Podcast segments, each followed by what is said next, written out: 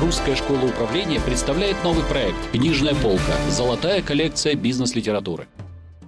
Добрый день, с вами программа «Книжная полка» и ведущая Марьям Ткачева. Сегодня у нас в гостях преподаватель Русской школы управления, бизнес-консультант, эксперт по стратегическому планированию Святослав Бирюлин. Здравствуйте, Святослав. Здравствуйте, Марьям. О какой книге сегодня пойдет речь? Какую книгу мы с вами будем обсуждать? Сегодня мы будем обсуждать даже не одну, а две книжки одного автора. Его зовут Ильяху Голдрат – это израильский эксперт в области теории ограниченных систем. Книжки называются «Цель» и «Цель 2». Они были написаны в разное время, но с некоторых пор их издают под одной обложкой. Да, я как раз э, видела обложку, и подзаголовок у нее очень интересный «Процесс непрерывного улучшения». Собственно, о чем это? Это очень интересные книги. Они интересны не только тем, о чем они написаны, но и тем, как они написаны, потому что обе эти книги написаны в виде художественных произведений, как это ни странно звучит.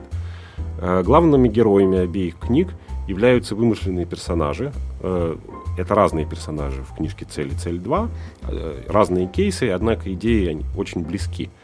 Оба этих персонажа являются руководителями производственных предприятий, которые сталкиваются с низкой эффективностью производства.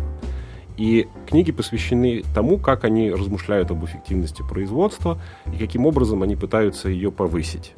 И в первой книге появляется вымышленный э, персонаж, прототипом которого является сам автор, который наталкивает э, главного героя на некоторые идеи, и главный герой начинает эти идеи развивать, додумывать, и так постепенно приходит к тому, что убыточный завод, э, который руководство предприятия уже собиралось закрыть, становится эффективным и начинает э, делать всю продукцию вовремя, а себестоимость производства значительно снижается. О, как это очень интересно, главное эффективно. Насколько я знаю, сам автор является признанным лидером в области развития новой концепции и систем управления бизнесом. Он делится там своими реальными кейсами, реальным опытом. Э, ну, к сожалению, уже являлся, потому что Ильяху Голдер, к сожалению, умер. Э, сложно сказать, является ли он... Э, сложно сказать, делится ли он э, конкре- какими-то конкретными кейсами, потому что все-таки, скорее всего, эти книги представляют собой некий обобщенный опыт автора в консультировании э, производственных предприятий. Но в любом случае, наверное, через метафору он передает какие-то инструменты и техники, которые помогут как раз изменить э, взгляд на этот бизнес, но и сделать его более эффективным. Безусловно. И как раз э, прелесть этих книг заключается в том, что э, на старте герои ничего не знают о теории ограниченных систем, они всего лишь сталкиваются с теми же проблемами, с которыми, скорее всего, сталкиваются читатели, особенно если чит- эти читатели управляют производственными предприятиями. Хотя эта книжка пригодится не только э, руководителям именно производственных предприятий. И постепенно эти герои начинают усваивать новые концепции, они размышляют, делают ошибки, рассуждают. И пройдя вместе с героями этой книги такой же путь, читатель постепенно впитывает эти идеи. И поскольку идея теории ограниченных систем и управления производственным предприятием это довольно сложная концепция, mm-hmm. я считаю, что автор выбрал для нее оптимальную форму изложения. Поскольку проходя весь этот мыслительный процесс, mm-hmm. познавательный процесс вместе с героем, читатель постепенно усваивает эти идеи, но зато усваивает их гораздо лучше, если бы, чем если бы они были изложены в скучной, академичной, очень математической форме. В этом и прелесть этих книг. Помимо того, что в них содержатся весьма интересные идеи, они просто очень легко и с большим интересом читаются. Прочтя эту книгу, какую информацию может получить читатель? Обладать какими компетенциями? Так, шаг за шагом. В первую очередь, э, эта книга адресована, конечно же, руководителям, хотя не обязательно руководителям самого высокого ранга. И эта книга позволяет им посмотреть на свой бизнес как на процесс, и причем неважно, производственный ли это процесс, угу. или это, скажем, исключительно торговый процесс, или даже это такой сложный процесс создания услуги, где э, конечный продукт не является материальным объектом. Однако э, автор фокусирует внимание читателя на том, что любой бизнес это процесс, в начале которого находится некое сырье, а на выходе появляется mm-hmm. некий продукт, даже если это не материальный продукт, например, программное обеспечение или услуга и что эффективность этого процесса в целом зависит от эффективности каждого звена в отдельности. Mm-hmm. Герой э, э, этой, этих книг часто начинают с того, что они пытаются повысить эффективность отдельных участков, в данном случае производства. и понимает, что это не приносит никакого эффекта. Повышение эффективности э, участка в середине процесса никак не влияет на результат, а иногда э, приносит даже негативный эффект. И постепенно разбираясь с тем, как именно можно повысить эффективность всего процесса в целом, они добиваются потрясающих результатов. Эта книга не содержит конкретных формул или конкретных рецептов э, управления производственным предприятием. Это концептуальная книжка, но она позволяет совершенно по-другому посмотреть на процесс и на понятие эффективности этого процесса. Понять, что является ограничениями для процесса, поэтому книжка называется «Теория ограниченных систем», mm-hmm. потому что любая производственная система, э, в ней зашиты определенные ограничения. Она какие-то вещи делать может, а какие-то нет. Понять, какие ограничения есть у этой системы, как раздвинуть границы этих ограничений, как повысить эффективность процесса в целом, вот о чем эта книжка. Точнее, эти книжки. Я правильно понимаю, что автор через образы героев, через сюжетную линию проводит некий анализ причинно-следственных связей. Почему что-то удалось сделать, что-то не удалось сделать. Да, обе книжки построены по примерно э, по схожим сюжетам. Э, главный герой – это э, руководитель производственного предприятия, которое является частью большой корпорации. Это предприятие убыточно или оно не настолько эффективно. И руководство требует от главного героя повышения эффективности. И сначала герой пытается сделать это своими силами, на основе здравого смысла. Он пытается э, починить отдельные элементы э, этой э, производственной цепи и сталкивается с тем, что это никак не влияет на конечный результат. А потом либо вот персонаж, который олицетворяет самого автора, либо какие-то другие э, события, которые происходят в книжке, не буду рассказывать все, влияют на э, мыслительный процесс, наталкивают главного героя на некоторые идеи. Он пытается э, применить их на практике, как правило, не он один. То есть у, героя, у героев обеих книжек есть команда из двух-трех человек единомышленников, они вместе обсуждают свои мысли, они пробуют, они совершают ошибки, они э, не добиваются результатов, они отбрасывают какие-то идеи как нерабочие, пробуют другие. И в конечном счете они э, э, добиваются успеха. И это производственное предприятие становится успешным. В обеих книжках герою грозит либо увольнение, либо серьезное То есть понижение. Угроза, угроза. Угроза, да? да. Там герой поставлен в такие экстремальные обстоятельства, потому что корпорация хочет закрыть предприятие как нерентабельное, как неэффективное. И в обеих случаях, в обоих случаях, в обеих книжках герой спасает свое предприятие тем, что делает его более эффективным. А как вы считаете, вот с точки зрения эффективности работы сотрудников, обязательно должна быть какая-то угроза, некий домоклов меч? В таких релаксовых условиях люди могут работать? Ну, э, это в большой степени зависит от э, конкретных людей. Есть люди, которые хорошо работают только в стрессовых ситуациях. Известно, что Федор Михайлович Достоевский писал все свои книжки уже, говоря современным языком, когда дедлайн был пройден. Вчера, да? Его это очень сильной степени мотивировало. А есть люди, которые в состоянии стресса мыслят значительно хуже, чем они могли бы мыслить э, в более спокойной обстановке. В целом, я считаю, что стресс это э, плохой метод управления. Все-таки нужно, чтобы сотрудники мыслили ясно и спокойно. Хорошо, давайте мы с вами резюмируем такие пять позиций, три или пять на ваше усмотрение. Что есть в этой книге? Э, в этой книге есть идея о том, что любой бизнес – это процесс, это первая мысль. Второе, что э, эффективность этого процесса зависит от, с одной стороны, повышения эффективности каждого его звена, э, каждого, каждого участка этой цепочки. Но мысль третья, что повышение эффективности отдельных звеньев этой цепочки не дает результата.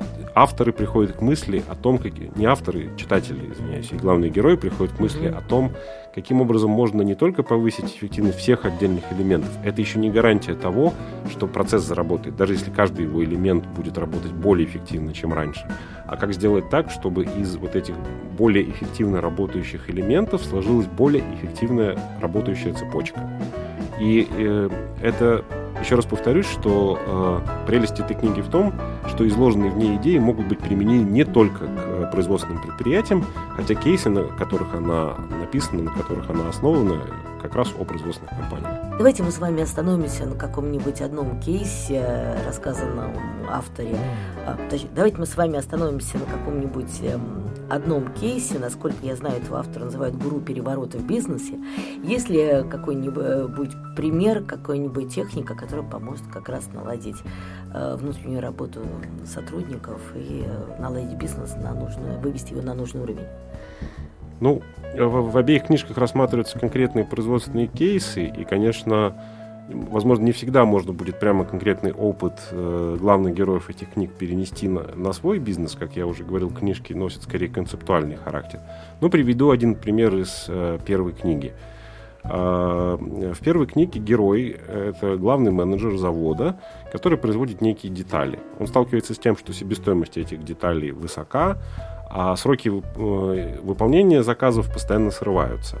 Когда он э, пытается на уровне здравого смысла наладить этот производственный процесс, он встречается с э, прототипом автора, который начинает задавать ему вопросы. У них происходит случайная встреча в аэропорту, они разговорились, угу. и тот э, автор начинает, вымышленный автор, персонаж, который э, символизирует автора, начинает задавать э, вопросы, которые главному герою не приходили в голову.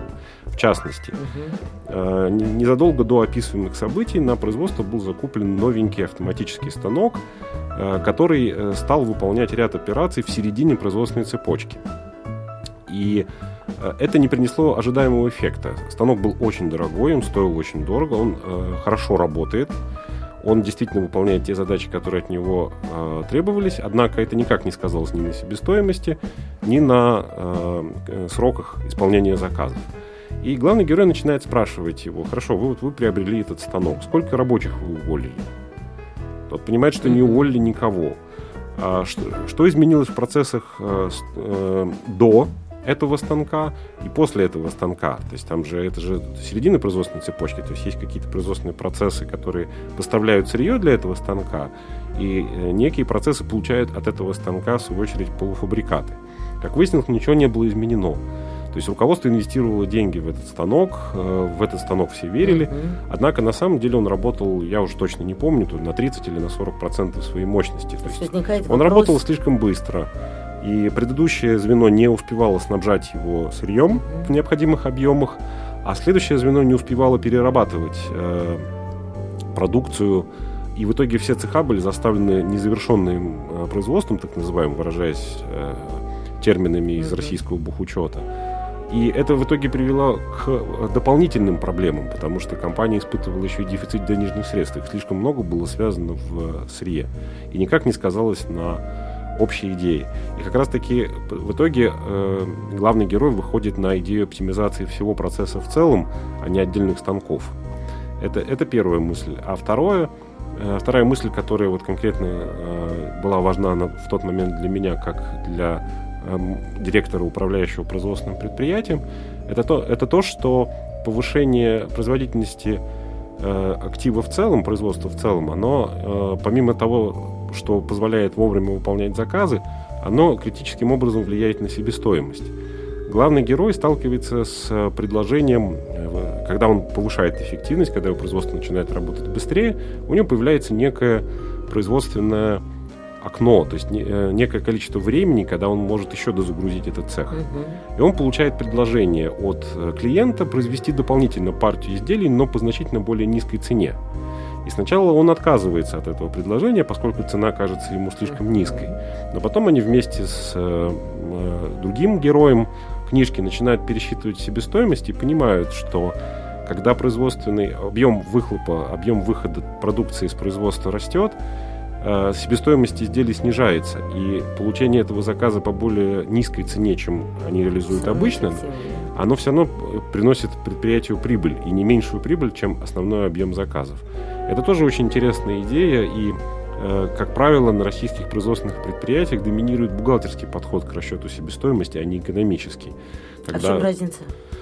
Э, разница заключается в том, как мы, каким образом мы распределяем постоянные издержки, которые не зависят от объема производства, между отдельными видами продукции. И э, точного способа для различных производственных предприятий не существует, но, как правило, мы это делаем по распределяя постоянные издержки по, э, на основании объема выпущенной продукции, получается, что самый лучший товар, который продается у нас в самых больших количествах, забирает на себя все основные издержки, и нам кажется, что он не приносит прибыли, хотя на самом деле это не так. Это примеры двух интересных идей. На самом деле в книжках их гораздо больше. В книжке «Цель» и «Цель 2» Ильяху Голдрата. Поэтому я рекомендую ее для прочтения руководителям любых предприятий, даже тех, кто не управляет конкретно производственными цепочками. Спасибо большое, Святослав. Спасибо вам. Сегодня у нас в гостях был преподаватель Русской школы управления, бизнес-консультант, эксперт по стратегическому планированию Святослав Бирюлин.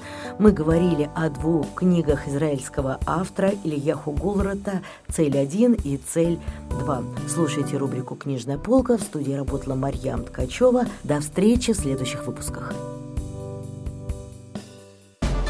Русская школа управления представляет новый проект «Книжная полка. Золотая коллекция бизнес-литературы».